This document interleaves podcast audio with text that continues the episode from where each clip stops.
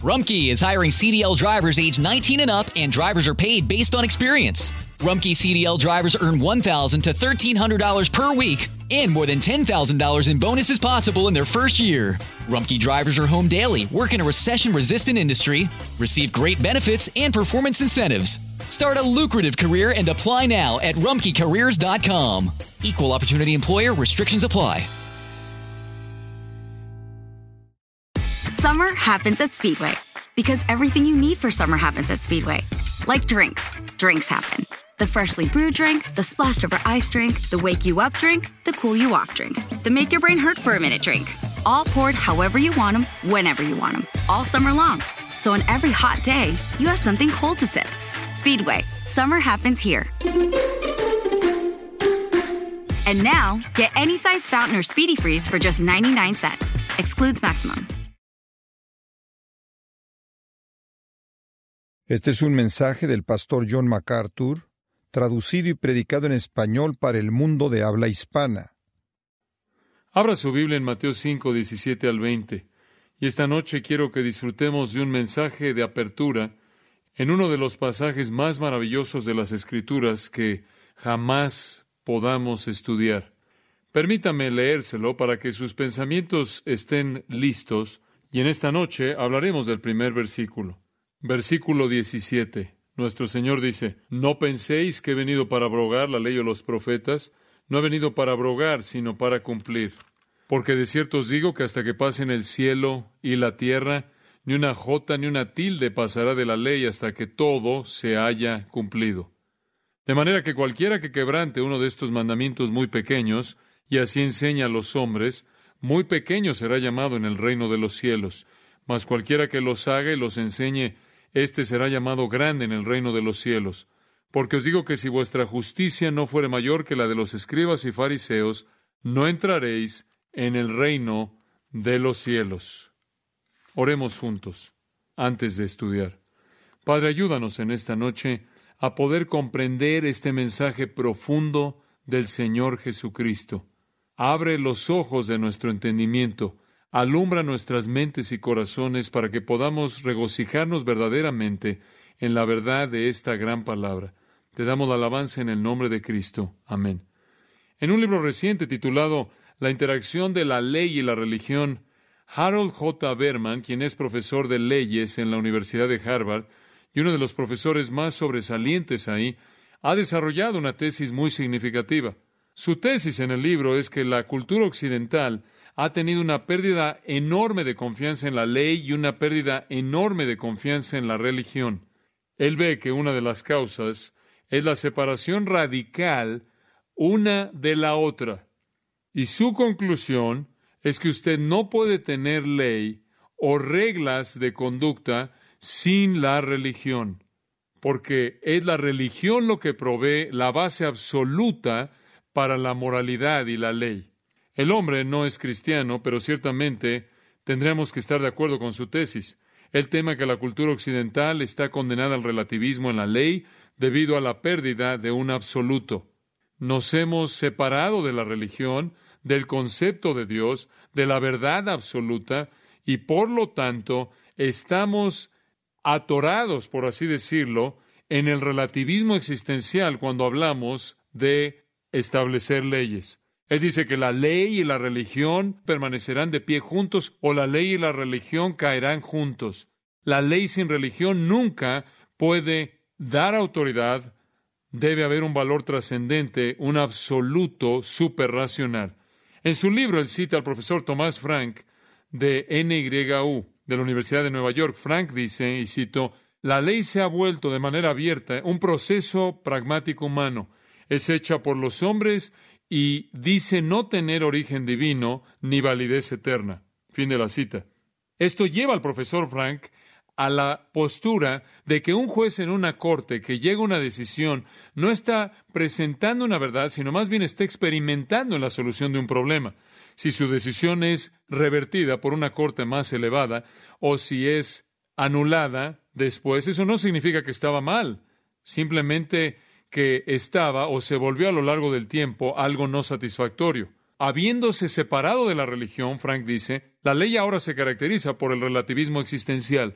De hecho, ahora de manera general se ha reconocido que ninguna decisión judicial jamás es final, es determinante, que la ley sigue al acontecimiento, no es eterna ni cierta, es llevada a cabo o es hecha, diseñada por el hombre y no es divina ni verdadera. Fin de la cita.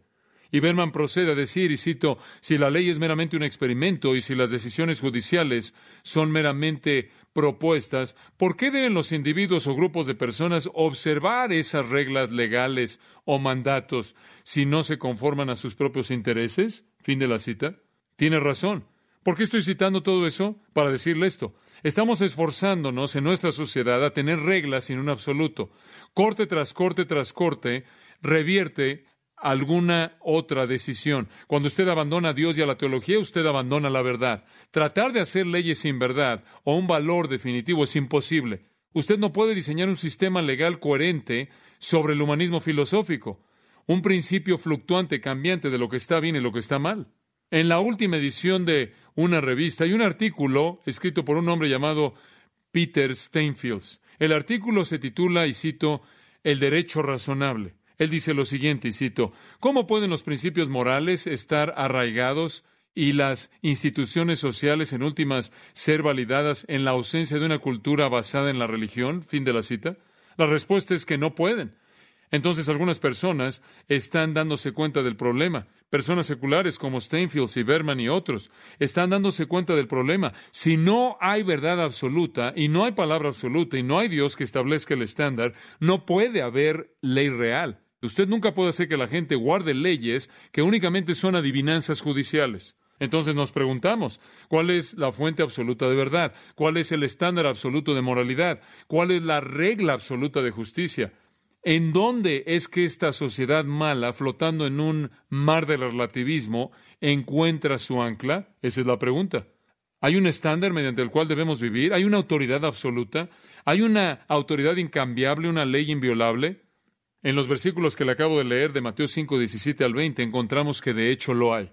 La ley no es ninguna otra que la ley de Dios. Jesús dijo que ni una jota ni una tilde pasará de la ley hasta que todo sea cumplido. Él no vino a hacerlo un lado, sino a cumplirla. Y cualquier persona que enseña algo diferente para romper el más pequeño de sus mandamientos es el más pequeño en el reino de los cielos. En otras palabras, Dios ha establecido una ley absoluta, eterna, permanente, y de hecho en Juan 17, 17 Jesús le dijo al Padre, tu palabra es verdad. Recientemente la gente ha estado cuestionando esto en términos del cristianismo y de manera particular en mi propio caso. Una dama llamó el otro día representando una revista que estará imprimiendo otro artículo acerca de que si la Biblia debe ser creída en términos del hogar. Ella me dijo, me parece que usted no se da cuenta de que los tiempos han cambiado. La Biblia ya no encaja con nuestro día. Y yo le dije, así no es. La manera en la que es hoy ya no encaja con la Biblia. Es el día de hoy el que está mal, no la Biblia. Alguien más me dijo en un programa de radio, esa es su interpretación. Cada persona tiene su propia interpretación y así es como usted la interpreta. El punto es este. Si la Biblia confronta ¿Dónde está usted? Y usted no quiere ser confrontado, entonces diga usted, la Biblia está pasada de modo, la Biblia necesita ser reinterpretada. Y usted no quiere enfrentar la realidad que quizás usted está pasado de modo y necesita ser reinterpretado. Esa es la perspectiva. La gente en la actualidad quiere reinterpretar la Biblia, negar su autoridad Capítulos que una vez creíamos que habían sido escritos por Dios, ahora se dicen que fueron escritos por algún rabino que lo añadió, porciones de las escrituras con las que no estamos de acuerdo o no queremos obedecer, simplemente las descartamos, las sacamos del esquema. Reinterpretamos los versículos para decir lo que queremos que digan, decimos eso es cultural y no se relaciona al día de hoy, hacemos lo que tengamos que hacer por evadir la realidad de que la Biblia confronte nuestra vida en nuestra época y lugar en la historia del mundo. Jesús está diciendo, ni una jota ni una tilde pasará de ella, todo será cumplido. Él no abrogó ni anuló nada en ella, y cualquier persona que le enseña a alguien más a desobedecer el mandato más pequeño en la Biblia será el menor en el reino de los cielos. Nada nunca cambia en la Biblia, nada. Veremos en nuestro estudio que esta es la perspectiva de Jesús de la ley de Dios. Por cierto, lo que Jesús piensa de la Biblia es lo que yo quiero pensar en ella y francamente me cansa el hecho de que hay gente que constantemente quiere cambiar interpretaciones históricas, cosas que la Iglesia ha creído por siglos, descartándolas si están en conflicto con la maldad del día de hoy. Quieren negar que la Biblia es inerrante, quieren decir hay errores en la Biblia y ese es uno de ellos, o la Biblia realmente no es toda inspirada, o ciertamente no tiene autoridad, es algo simplemente cultural. Usted no puede tomar todo lo que dice y entonces redefinimos las escrituras para que encaje con nuestro pecado. Y eso es lo que está sucediendo en nuestra sociedad en la actualidad. Lo triste es que si usted cree que eso es difícil, eso es duro en una sociedad como la nuestra, una sociedad secular, encontrar un ancla es inclusive más duro en un supuesto cristianismo porque el supuesto cristianismo está ocupado con negar la Biblia. Sin tener una base absoluta no habrá un estándar de conducta y estaremos viviendo como el mundo sin un ancla. Esta escritura es tan importante aquí porque nuestro Señor nos dice que tenemos una autoridad absoluta, inviolable. Déjenla hablar, Él dice, déjenla hablar y los va a despedazar, va a aplastar sus caminos malos, déjenla revertir sus vidas desobedientes, déjenla enfrentar a Dios cara a cara y acepto rechaza su voluntad y asume las consecuencias. Él dijo, la Biblia es un absoluto. Esta fue su perspectiva y tiene que ser nuestra perspectiva quitar la identidad absoluta de la Biblia, decir que tiene errores en ella, decir que no tiene autoridad, decir que necesita ser reinterpretada, es simplemente ir con la corriente del mundo y alejarnos de cualquier estándar de justicia. En este pasaje Jesús presenta lo que él cree que es la palabra de Dios. Claro, para él en este entonces la palabra de Dios realmente estaba constituida por el Antiguo Testamento. Entonces, esta es la perspectiva de Jesús acerca del Antiguo Testamento. Y vamos a hacer algunas preguntas interesantes. Jesús dijo que ni una jota ni una tilde pasará, sino que Él vino a cumplirlo. Inmediatamente decimos, ¿acaso el Antiguo Testamento es obligatorio para el cristiano? ¿Cuánto de ello debe guardar el cristiano? ¿Acaso el Antiguo Testamento se manda que lo guardemos? ¿Debemos cumplir todas esas cosas? ¿Qué tan importantes son todas esas cosas? Estas son preguntas vitales. Y alumnos estudiosos de la Biblia han luchado con estas preguntas por años y años, y creo que aquí Jesús nos da una respuesta maravillosa. Lo puede entender y usted lo verá conforme avanzamos. Permítame explicarle cuál es la situación aquí. Cristo apareció en Israel, él había aparecido de manera más bien repentina, sorprendente, de una manera dramática. Durante treinta años él había estado ahí, pero realmente nadie lo supo. Él estuvo en oscuridad en Nazaret, pero de pronto en su bautismo él entra en la escena. Los primeros 30 años de su vida en la tierra habían sido vividos en la privacidad, fuera de su propio pequeño círculo. Él había viajado poco y había llamado muy poco la atención, pero tan pronto como él apareció en público y fue bautizado, los ojos de todos estaban fijos sobre él. Inclusive los líderes de Israel tenían que concentrarse en él y verlo y oírlo y observarlo. Claro, su mansedumbre y humildad hermosa lo hicieron que sobresaliera fácilmente del resto de los líderes en Israel, que eran orgullosos, jactanciosos, hipócritas, siempre buscando alguna manera de exaltarse a sí mismos, alguna manera de engrandecerse a sí mismos. Su llamado al arrepentimiento y su proclamación del Evangelio y su anuncio de un reino hizo que la gente escuchara y los hizo preguntarse ¿qué tipo de líder es este? ¿Qué tipo de profeta es este? ¿Él era acaso un revolucionario? ¿Él era tan diferente? ¿Cuál era su actitud hacia la ley mosaica?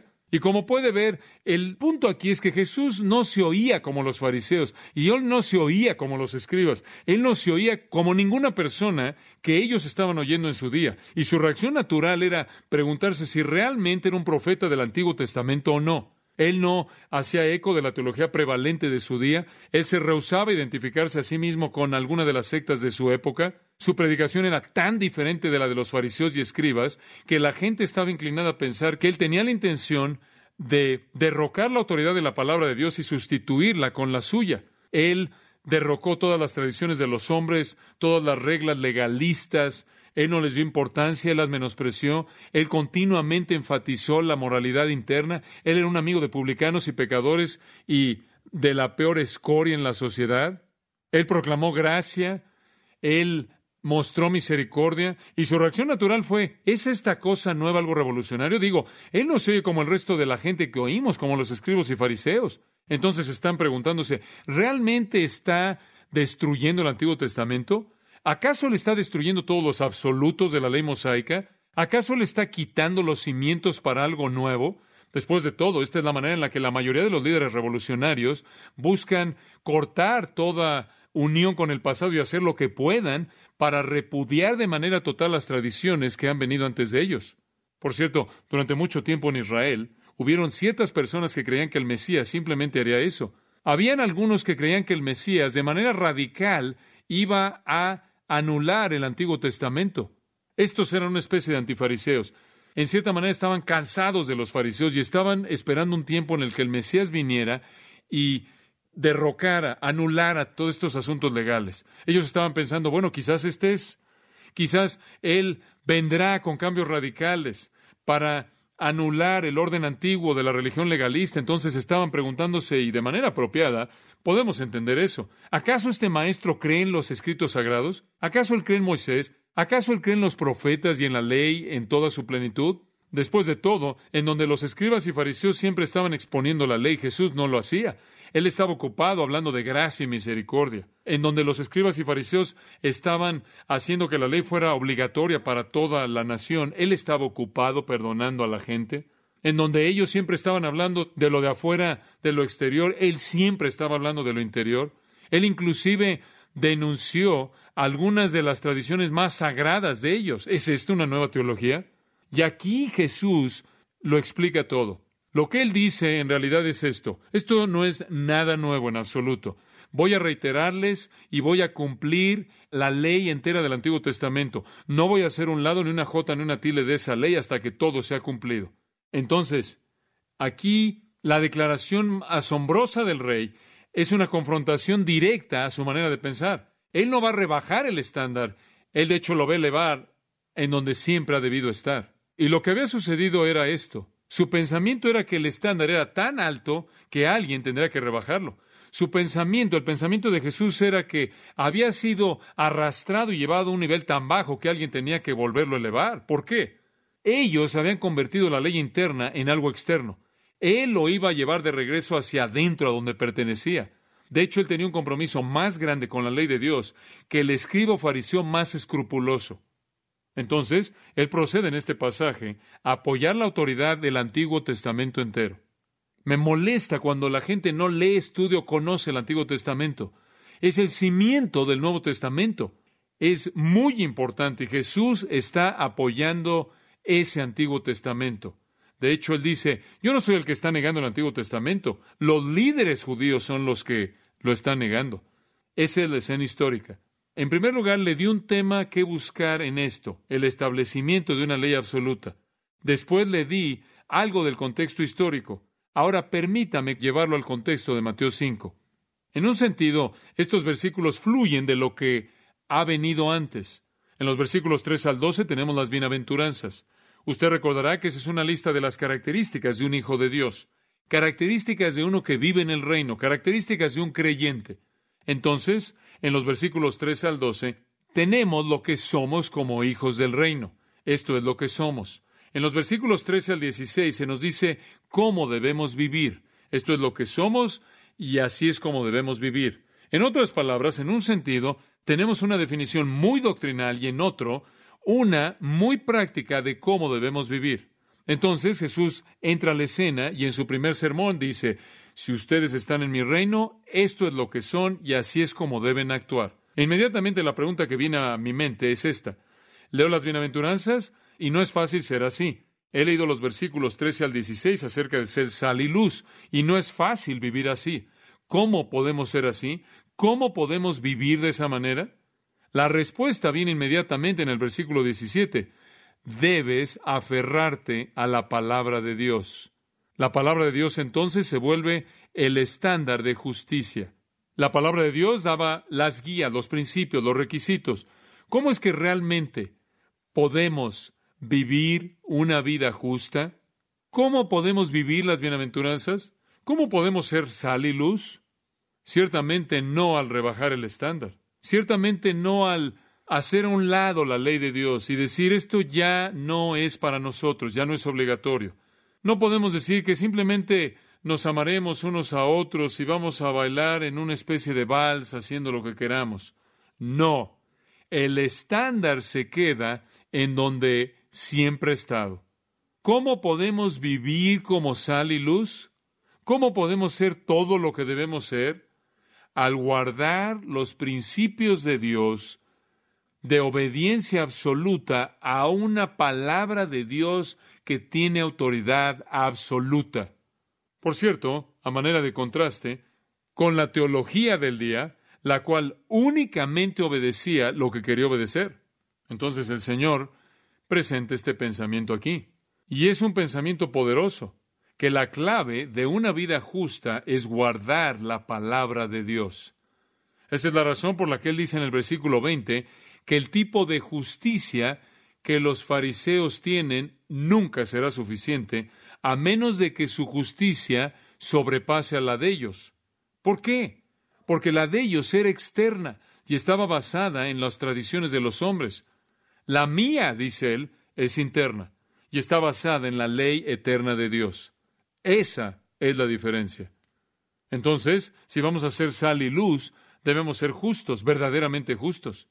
La única manera de tener una justicia verdadera es ir más allá del externalismo falso de los escribas y fariseos a una justicia interna que solo es una realidad en usted por el poder y la autoridad de la palabra de Dios.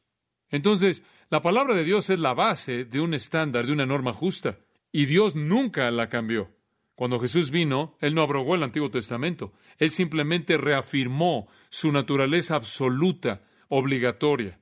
La gente dice, bueno, ¿qué hay acerca del capítulo en donde más adelante Él dice, oísteis que fue dicho, pero yo os digo, ¿acaso Él no está añadiendo el Antiguo Testamento? ¿Acaso Él no está cambiando el Antiguo Testamento? No. Lo que Él está haciendo es simplemente expresando la intención original de Dios, porque los rabinos habían pervertido tanto el Antiguo Testamento que él tiene que elevar, llevar el estándar de regreso a su posición exaltada en donde Dios la puso desde el principio. Observe el texto. Quiero que vea aquí a Jesús estableciendo la ley. Jesús está diciendo, aquí está el estándar, la norma absoluta de justicia. Y aquí hay cuatro puntos.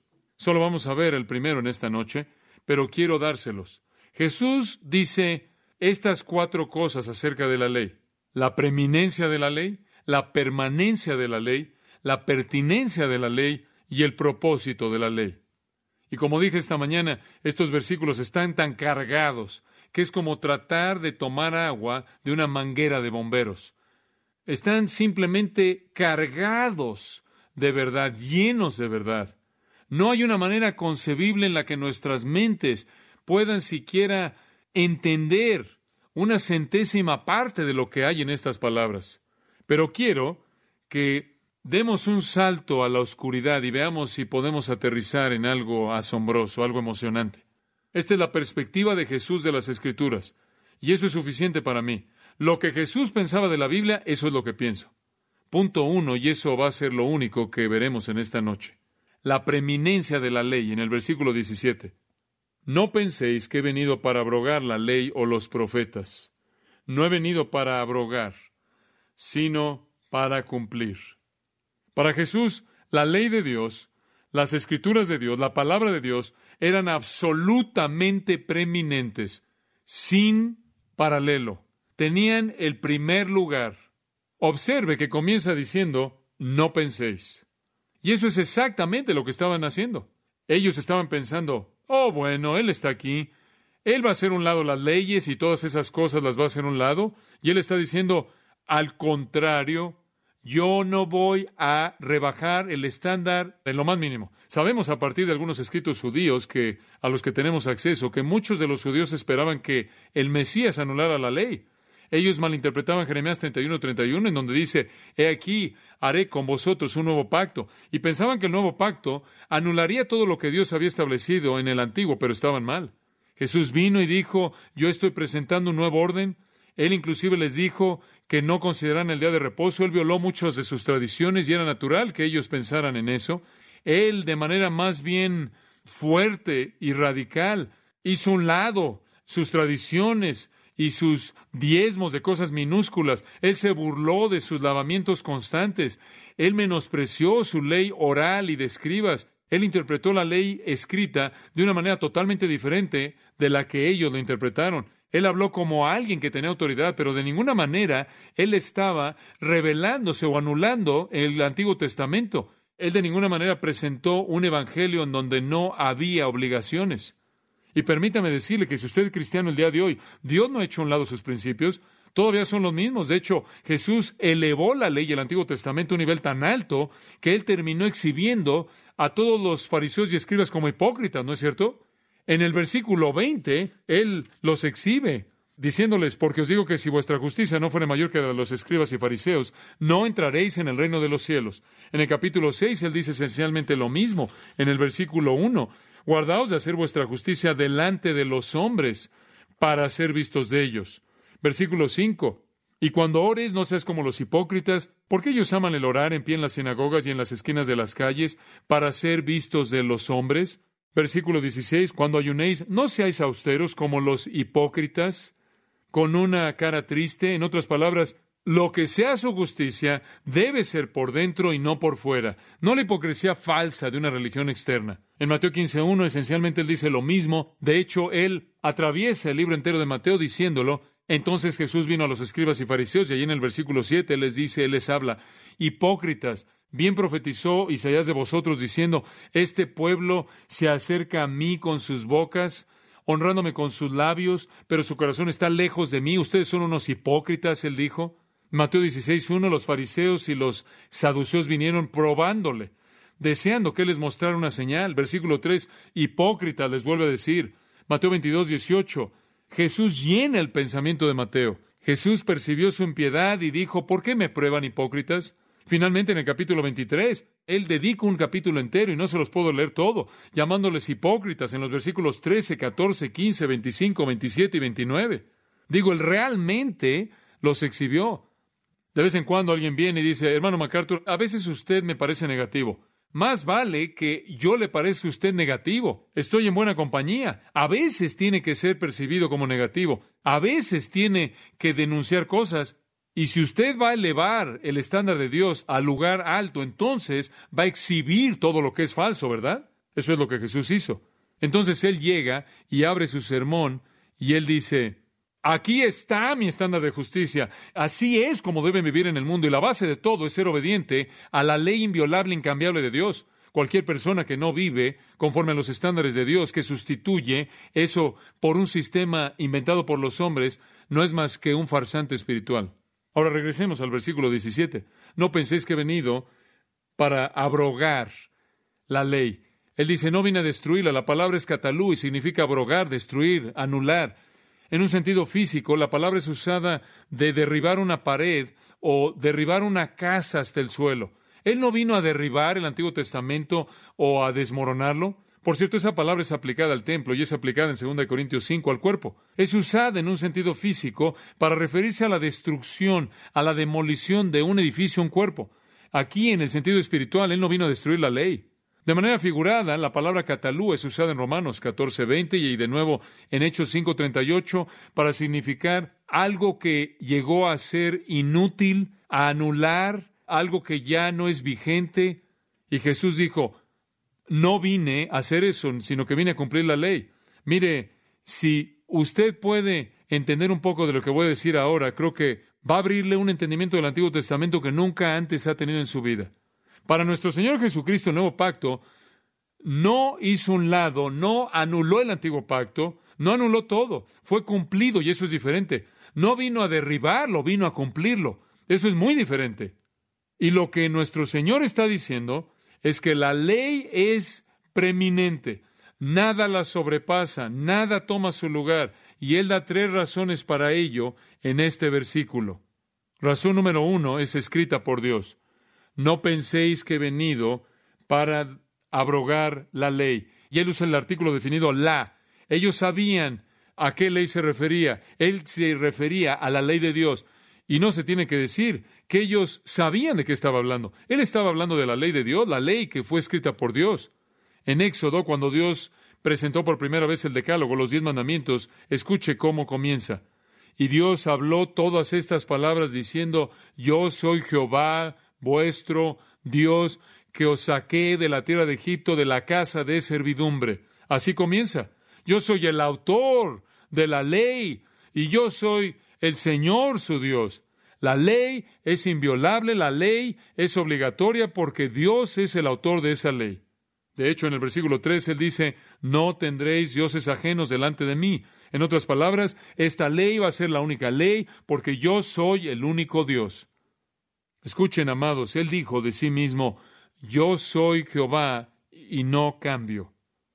Yo soy el Señor y no cambio. Entonces la ley de Dios no es algún tipo de modo cambiable de opinión humana diseñado a encajar con los deseos de toda sociedad. La ley de Dios no es algo que usted simplemente ajusta y adapta a cualquier tipo de pecado que se esté llevando a cabo en su día. La ley de Dios nunca cambia. Son los estándares de Dios y el primer mandato es este. Yo soy Jehová vuestro Dios y no tendrán dioses ajenos delante de mí. Este es un estándar con el cual no se puede hacer concesiones en base al hecho de que Él es el único soberano Dios absoluto. Este no es un ídolo oscuro o una deidad remota. Este es el único Dios santo del universo. Él ha creado todas las cosas y todas las leyes para gobernarlas y entonces son algo que está vigente. Y por cierto, Dios todavía está vivo, ¿verdad? Sus reglas son todavía las mismas, su naturaleza es incambiable y sus leyes permanecen. Seamos específicos acerca de la ley. ¿A qué se refiere Jesús? Muchas personas han discutido esto. Bueno, Jesús usa el término ley de una manera más bien comprensiva. Cuando los judíos la usaban en el tiempo de Jesús, y esto es útil, tenían cuatro cosas en mente, cuatro posibilidades. En primer lugar, algunas veces usaban el término para hablar de los diez mandamientos. En segundo lugar, algunas veces usaban la palabra para hablar del Pentateuco o de los cinco libros de Moisés. En tercer lugar, algunas veces usaban la palabra para hablar del Antiguo Testamento entero, pero normalmente cuando usaban la palabra ley, no estaban hablando de los diez mandamientos del Pentateuco o del Antiguo Testamento entero, sino que estaban hablando de las tradiciones orales, escribales, que habían estado recibiendo por parte de estos diferentes rabinos. En otras palabras, Jesús lo dijo de manera correcta en Mateo 15. Ustedes han sustituido las tradiciones de los hombres y las han colocado en lugar de la ley de Dios. Dice usted, ¿cómo pudieron hacer eso? Bueno, el uso más común de la ley entre los judíos de la época de Jesús era que se refería a esos miles de principios minúsculos, cosas externas que ellos habían colocado en lugar de la ley interna de Dios. Y esta es la razón.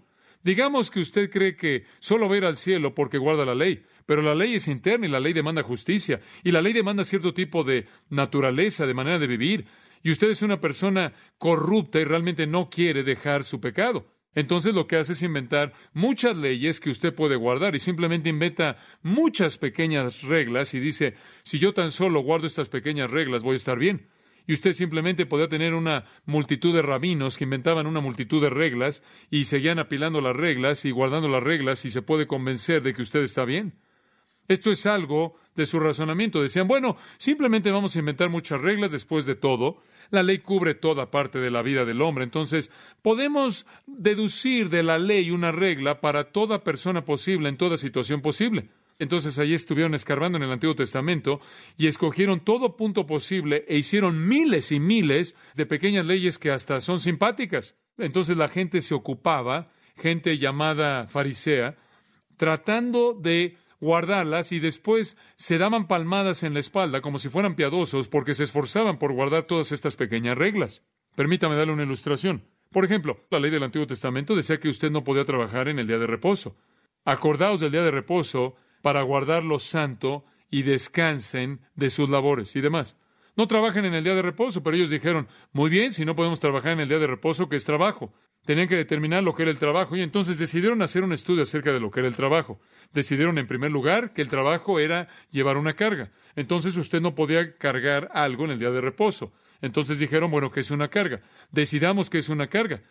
La ley de los escribas lo estableció. Una carga es comida igual al peso de un higo seco, suficiente vino para mezclarlo en un contenedor, suficiente leche como para tragar, suficiente miel como para colocar en una herida, suficiente aceite como para ungir un miembro pequeño, suficiente agua como para humedecer el ojo, suficiente papel como para escribir algún tipo de reporte, suficiente pluma como para escribir dos letras del alfabeto y el suficiente material para hacer la pluma y demás y demás. Y todas esas cosas eran el límite.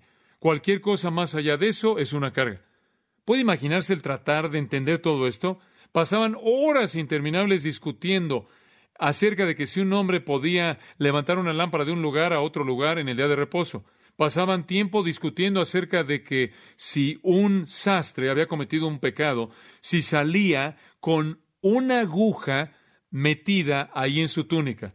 Y tuvieron una gran discusión acerca de que si una mujer podía usar cierto atuendo si era demasiado pesado, era una carga. O si ella podía ponerse cabello falso, era demasiado pesado, era una carga. Si ese cabello pesaba más que un higo. Rumkey is hiring CDL drivers age 19 and up, and drivers are paid based on experience. Rumkey CDL drivers earn $1,000 to $1,300 per week and more than $10,000 in bonuses possible in their first year. Rumkey drivers are home daily, work in a recession resistant industry, receive great benefits and performance incentives. Start a lucrative career and apply now at rumkeycareers.com. Equal opportunity employer restrictions apply. If you have a family relying on your income, you need life insurance. But finding the best quote shouldn't take a lifetime. That's where Policy Genius comes in. In minutes, Policy Genius could save you 50% or more simply by comparing quotes from America's top insurers. Once you apply, the Policy Genius team handles all the paperwork and red tape. To save on life insurance and get protection for you and your family, head to policygenius.com today. También tuvieron un gran argumento acerca de que si un hombre podía salir en el día de reposo con dientes artificiales o escuche esto, o un miembro artificial, porque eso constituía un peso. Ellos también discutían si un hombre podía levantar a su niño en el día de reposo. Y estas cosas eran la esencia de la religión para ellos. Decidieron también que escribir era trabajo en el día de reposo, pero el escribir tenía que ser definido. Entonces decidieron que el que escribe dos letras del alfabeto con su mano derecha o izquierda, sea de un tipo de dos tipos, y son escritas con diferentes plumas o en diferentes idiomas, es culpable. Aun si escribe dos letras porque se le olvidó, es culpable. O si él las ha escrito con pintura, con tinta o con un gis rojo, o cualquier cosa que haga una marca permanente. También el que escribe en dos paredes que forman un ángulo o dos tabletas de su libro contable de tal manera que puedan ser leídas juntas, es culpable. Pero si alguno escribe con fluido oscuro, con jugo de frutas, o con el polvo del camino, o en la arena, o cualquier cosa que no hace una marca permanente, no es culpable. Si escribe una letra en el piso y una en la pared o dos en las páginas de un libro, de tal manera que no puedan ser leídas juntas, él no es culpable, siempre y cuando estuvieran separadas. Ese es un pasaje de la ley de los escribas créalo o no. También decían que curar a alguien era trabajo, entonces obviamente esto tenía que ser definido. Se les permitía curar a alguien cuando la vida estaba en peligro, especialmente en el área del oído, la nariz y la garganta. Pero aún entonces usted solo podía tomar los pasos necesarios para evitar que el paciente empeorara. No se podía tomar medida alguna para ayudarlo a mejorar. Ese era un equilibrio bastante difícil. Entonces, usted podía colocar una venda simple en una herida, pero sin ningún tipo de ungüento. Usted podía colocar algún tipo de gasa o venda en un oído que estaba doliendo, pero usted no podía colocar una venda con medicina. Los escribas, como puede ver, eran las personas que escribían todo esto y los fariseos eran los que trataban de guardarlo.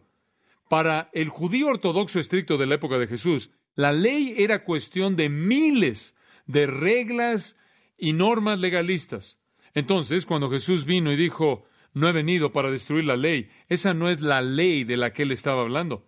Si había una ley que él quería anular desde el principio era esa.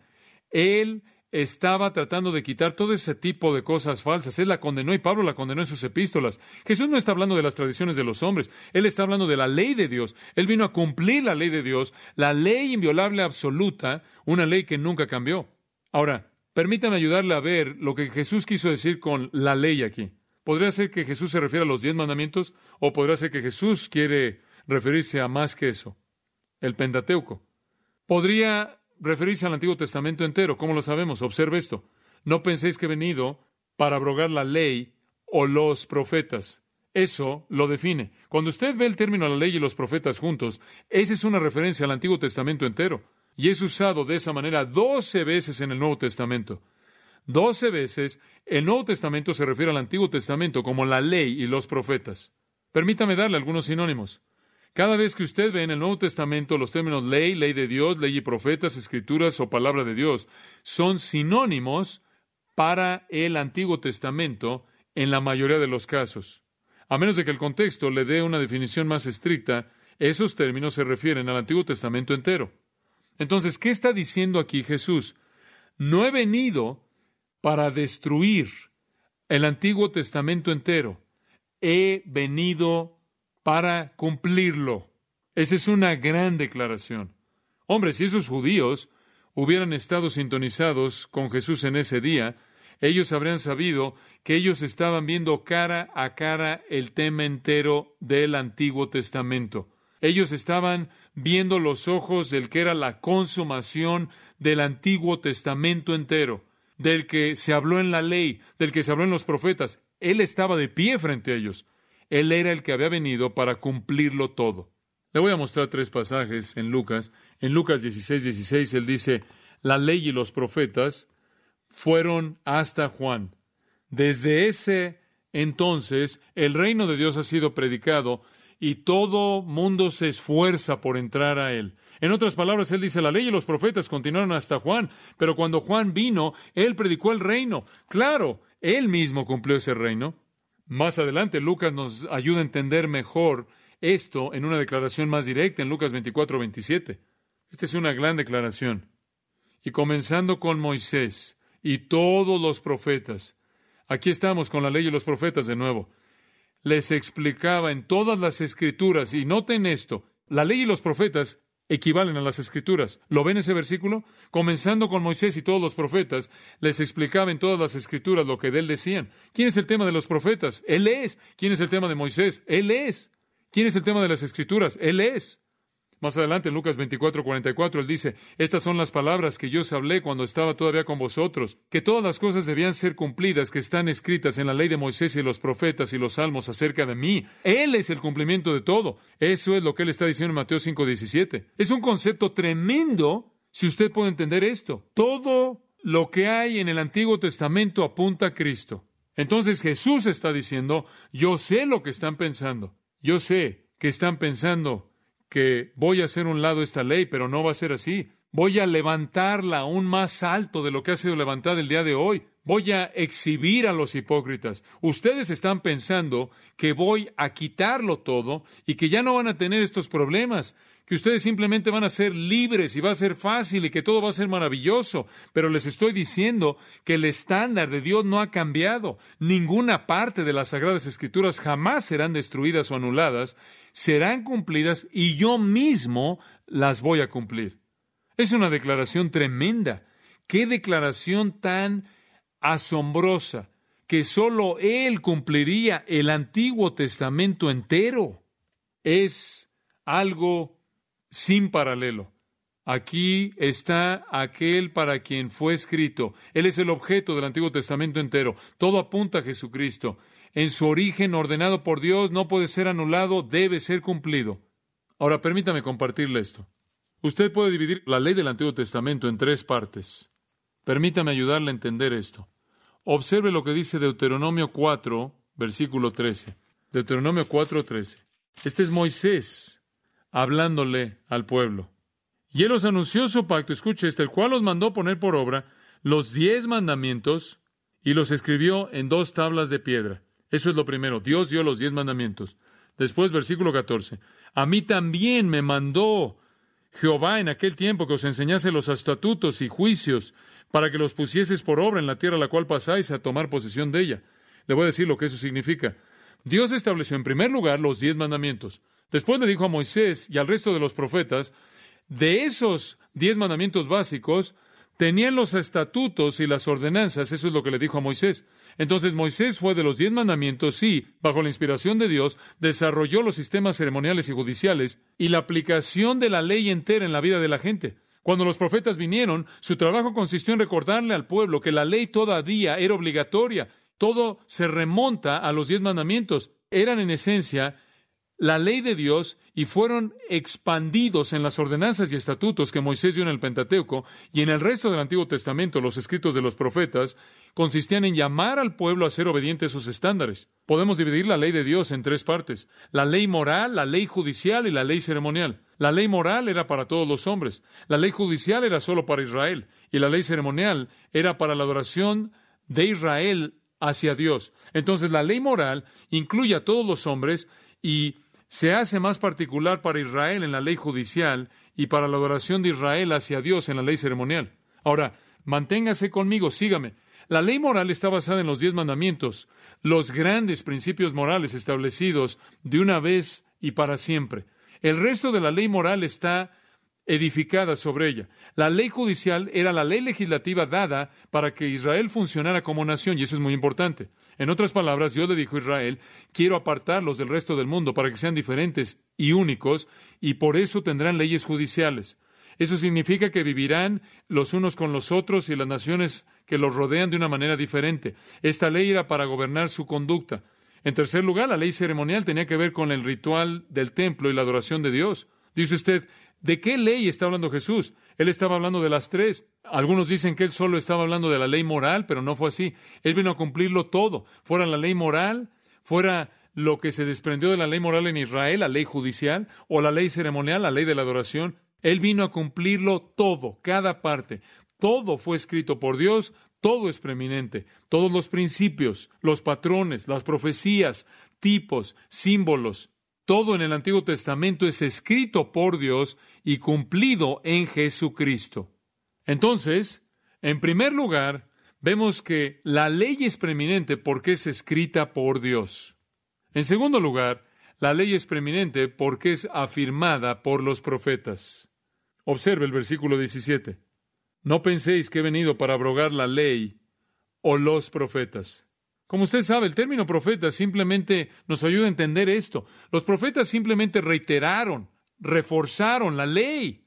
Ellos le decían al pueblo de Israel, por ejemplo, más vale que hubieran guardado la ley de Dios.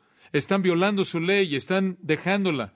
Algunas veces ellos hablaron del fracaso de Israel al no haber guardado la ley moral. Algunas veces fracasaron al no haber guardado la ley judicial. ¿Cuántas veces le dijo Israel, son jueces injustos?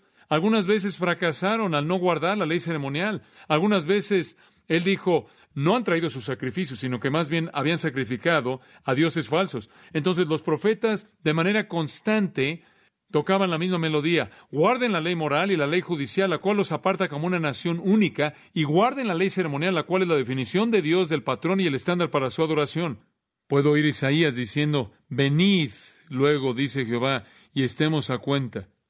Si vuestros pecados fueren como la grana, como la nieve, serán emblanquecidos. Si fueren rojos como el carmesí, vendrán a ser como blanca lana. Si quisiereis y oyereis, comeréis el bien de la tierra. Si no quisiereis y fuereis rebeldes, seréis consumidos a espada. En otras palabras, Isaías está diciendo, si ustedes guardan la ley de Dios, serán bendecidos. Si no, serán maldecidos.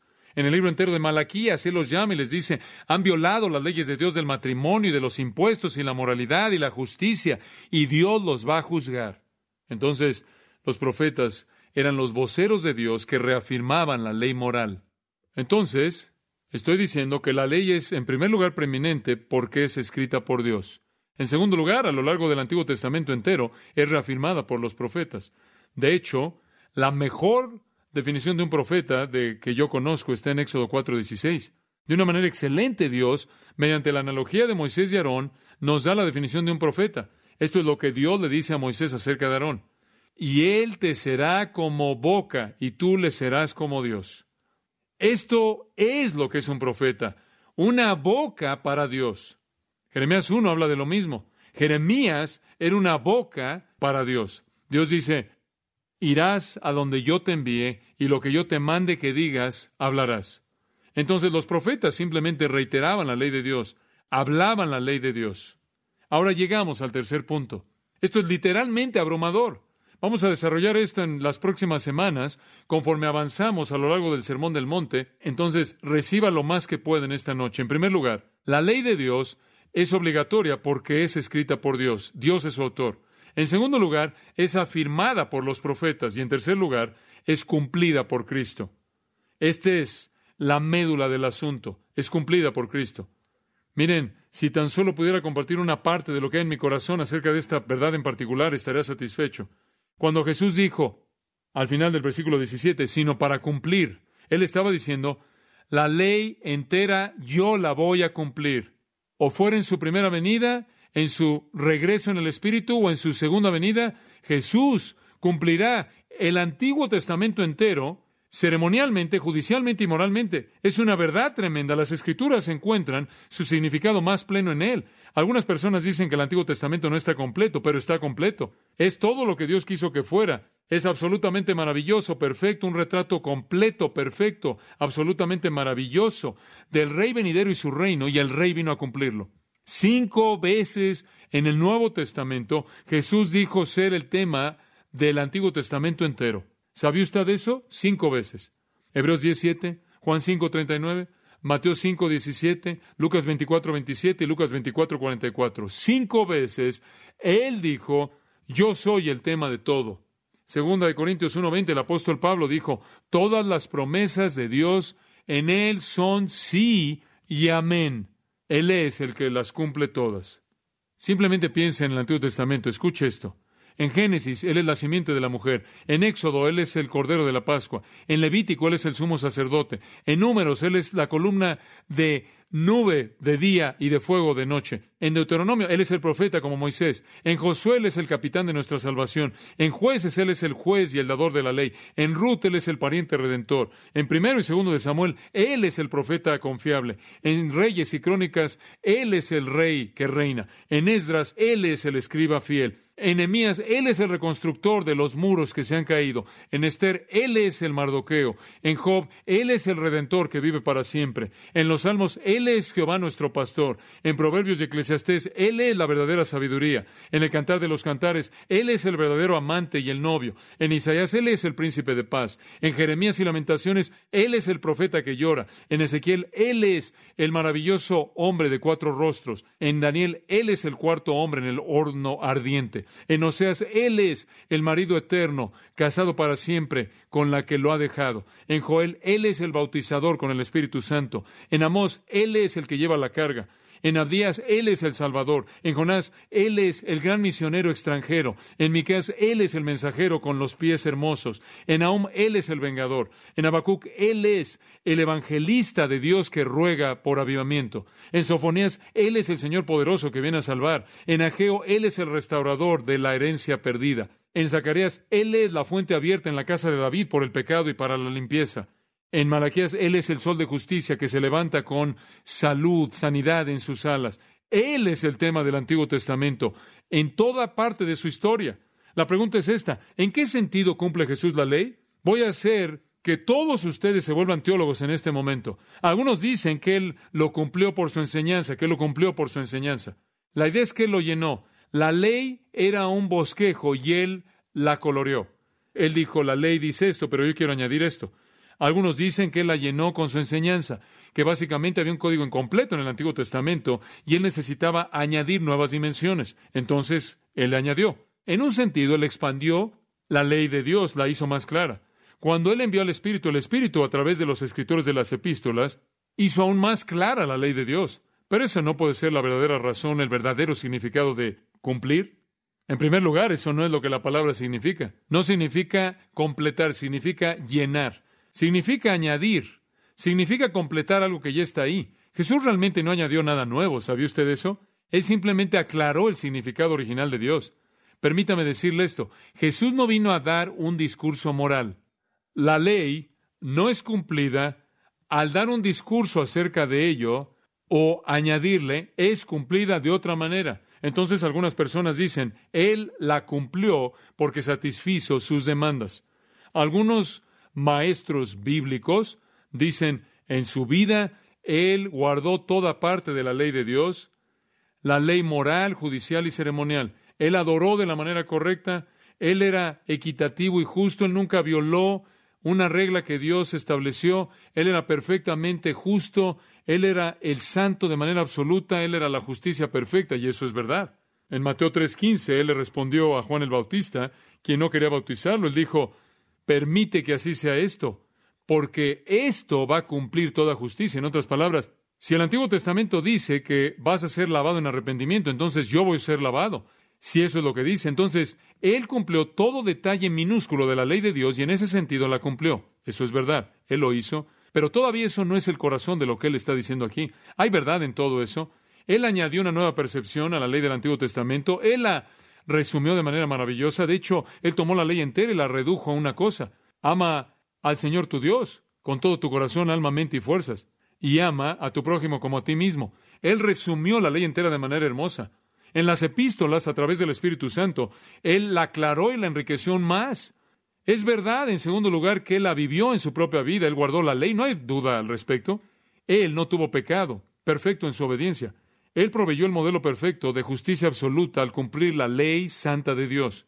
Pero esas todavía no llegan al punto primordial. Hay todavía otra razón. Permítame explicárselo de manera simple. Él cumplió la ley entera del Antiguo Testamento al ser su cumplimiento. No es tanto por lo que él hizo o dijo, sino por lo que él fue. Dice usted, ¿qué significa eso? Lo que quiero decir es que él simplemente no vino a rescatar la ley de la perversión rabínica simplemente para ser un modelo de justicia. Él vino a traer la justicia eterna al ser el Mesías que la ley predijo. En otras palabras, fue tanto lo que él era como lo que él hizo y dijo. Véalo de esta manera, esto es emocionante. Usted ve la ley judicial y todas las diferentes reglas que gobernaban la conducta de Israel, todos sus códigos legales, todas las cosas que debían hacer. Levítico 26, 46, los estatutos y ordenanzas y leyes que el Señor hizo entre sí mismo y los hijos de Israel. Dios hizo leyes especiales con Israel. En el Salmo 147, 19, Él declara su palabra a Jacob, sus estatutos y sus ordenanzas a Israel. Él no ha tratado así con ninguna otra nación. En otras palabras, Dios tuvo leyes peculiares para Israel. Esta es su ley judicial, la cual los apartaba. Tenían ciertas leyes en su dieta, ciertas leyes en su vestido de agricultura, leyes dentro de sus relaciones con ciertas cosas que tenían que hacer. Estas leyes los apartaban. Dice usted, bueno, ¿cómo es que Jesús cumplió eso?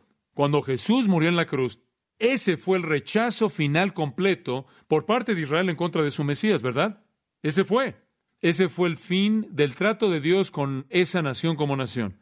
La ley judicial que le dio Israel dejó de estar vigente cuando Dios ya no trató con ellos como nación y Jesús edificó su iglesia.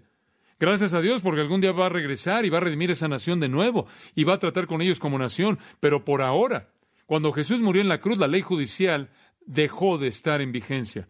Ya no había un pueblo nacional de Dios, habría un nuevo hombre, tomado de los judíos y gentiles, que será llamado la iglesia. La ley judicial llegó a su fin. Esa es la razón por la que en Mateo 21, 43 dice, por tanto os digo que el reino de Dios será quitado de vosotros. Mantenga en mente que los cimientos de la ley judicial están en la ley moral, de tal manera que los principios divinos que están detrás de ella todavía existen.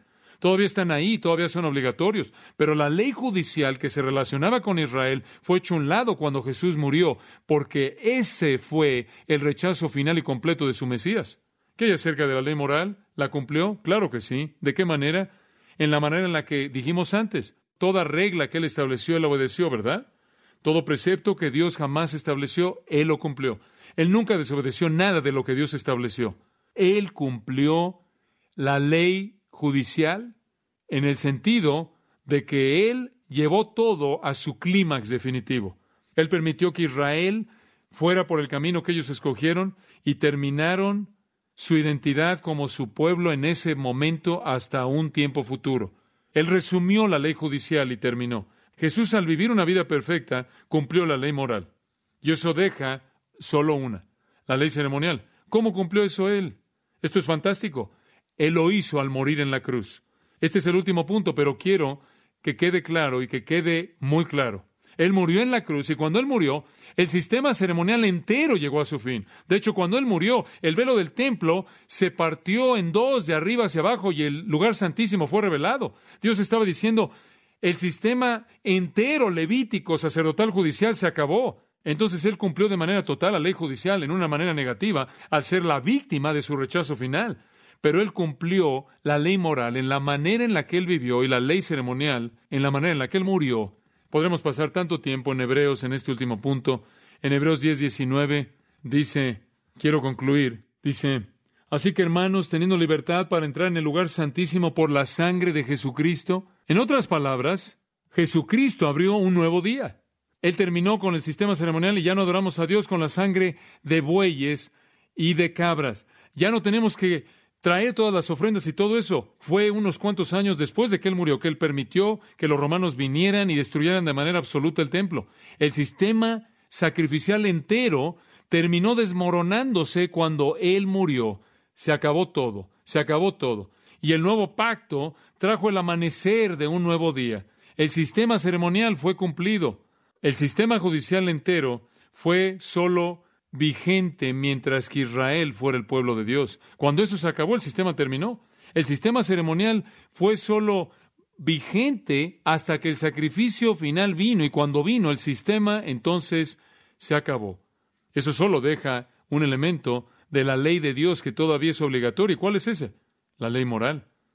Eso es lo que estaba detrás de todo. Eso estará con nosotros hasta que lo veamos cara a cara. En Hebreos capítulo 7, versículo 18, queda pues abrogado el mandamiento anterior a causa de su debilidad e ineficacia, pues nada perfeccionó la ley y de la introducción de una mejor esperanza por la cual nos acercamos a Dios. En otras palabras, lo que la ley no pudo hacer, Cristo lo hizo. Él trajo a su fin el retrato porque Él era la realidad.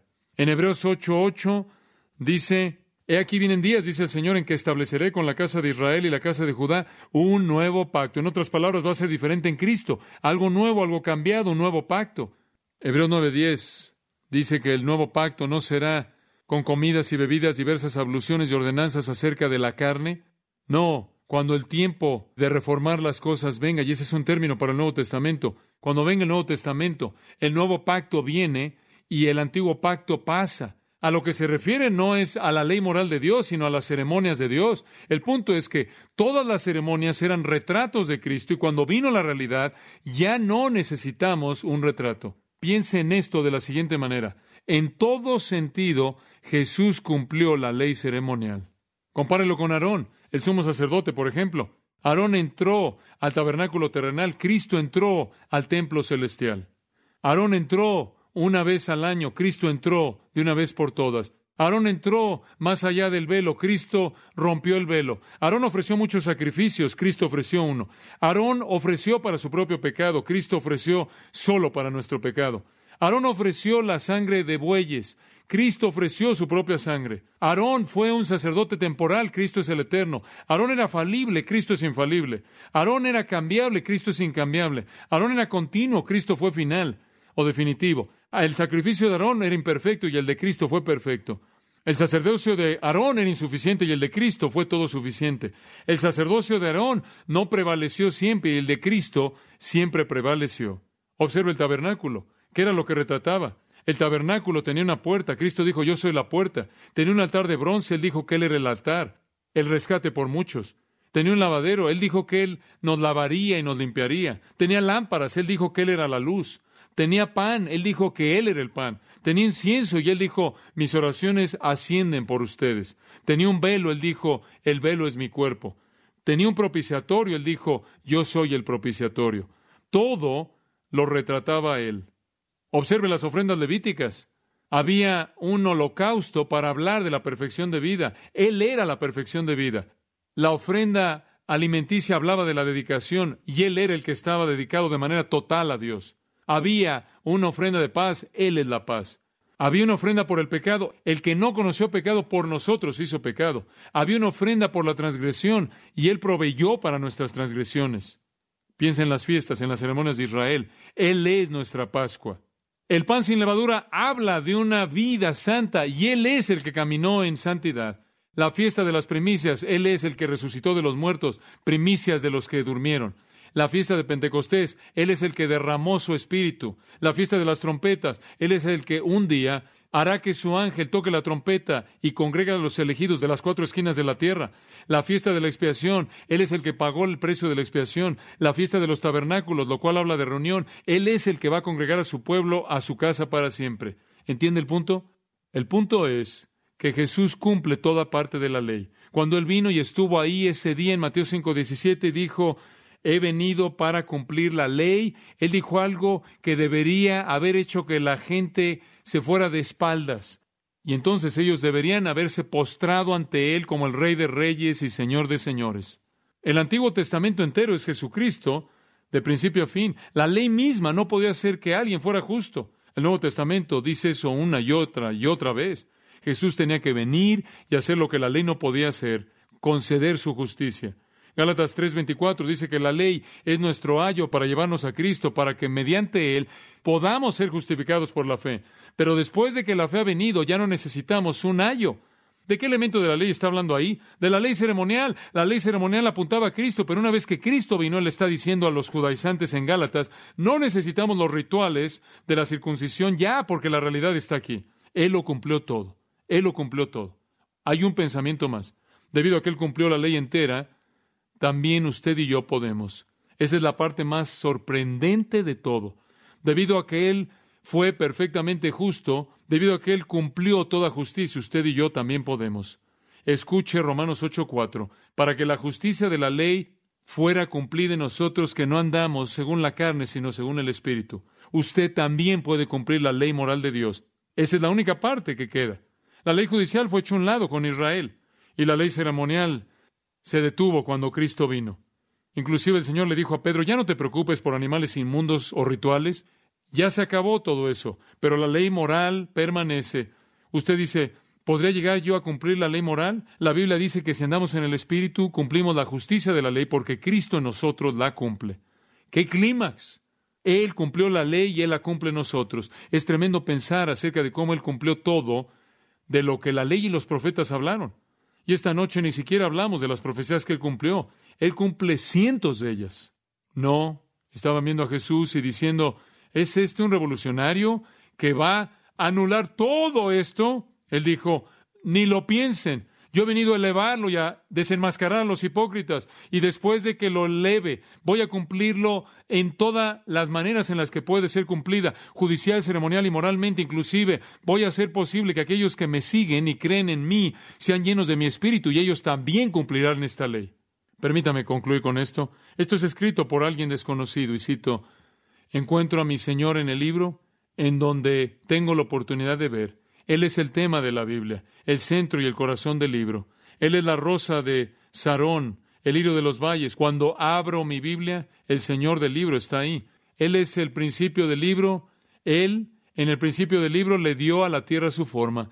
Él es el arca de refugio que enfrenta el golpe de la tormenta. Él es la zarza ardiente del desierto. Él es el retoño de la vara de Aarón. A donde quiera que ven mi Biblia, veo al Hijo de Dios.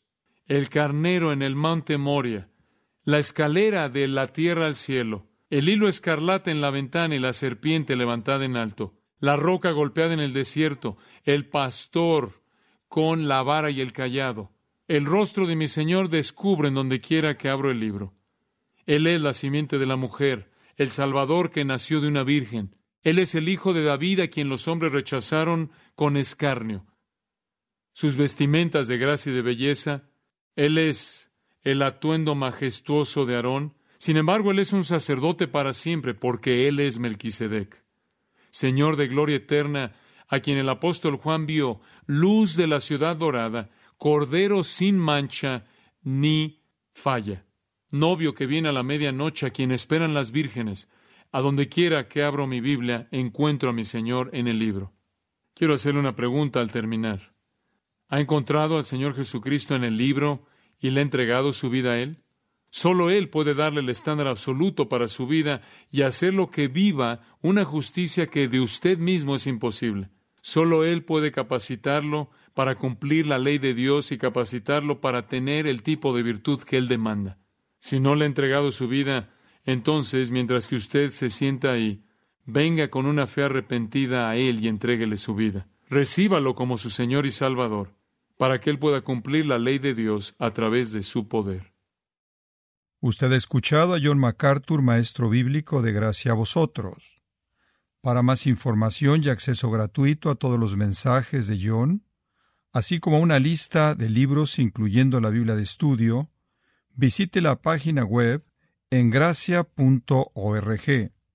Gracias a vosotros y el pastor John MacArthur, se reservan toda protección y el derecho de autor bajo la ley que esté vigente. La información de derechos de autor está disponible en gracia.org, que incluye instrucciones para limitar la duplicación de este archivo digital. Gracias a vosotros es una organización sin fines de lucro, dedicada a desarrollar recursos desde las enseñanzas del pastor John MacArthur, las cuales ofrecen la verdad de las Escrituras. Por otra parte, estimado oyente, su apoyo en oración y sus donaciones al ministerio nos ayudan a lograr este propósito para equipar a miles de personas de habla hispana. Si desea hacer una donación u ofrenda, puede hacerlo utilizando su tarjeta Visa, Mastercard, Discovery o American Express. Si vive en Estados Unidos o Puerto Rico, puede llamarnos al 1866. Looking for a brew unique to you? Find it at Kroger. Discover distinctly different chameleon organic ground coffee with flavors like Guatemala and Dark and Handsome. They're so organic, so sustainable, and so good. Visit Kroger today to get yours. Summer happens at Speedway because everything you need for summer happens at Speedway. Like drinks, drinks happen. The freshly brewed drink, the splashed over ice drink, the wake you up drink, the cool you off drink, the make your brain hurt for a minute drink. All poured however you want them, whenever you want them, all summer long. So on every hot day, you have something cold to sip. Speedway, summer happens here. And now, get any size fountain or speedy freeze for just 99 cents. Excludes maximum.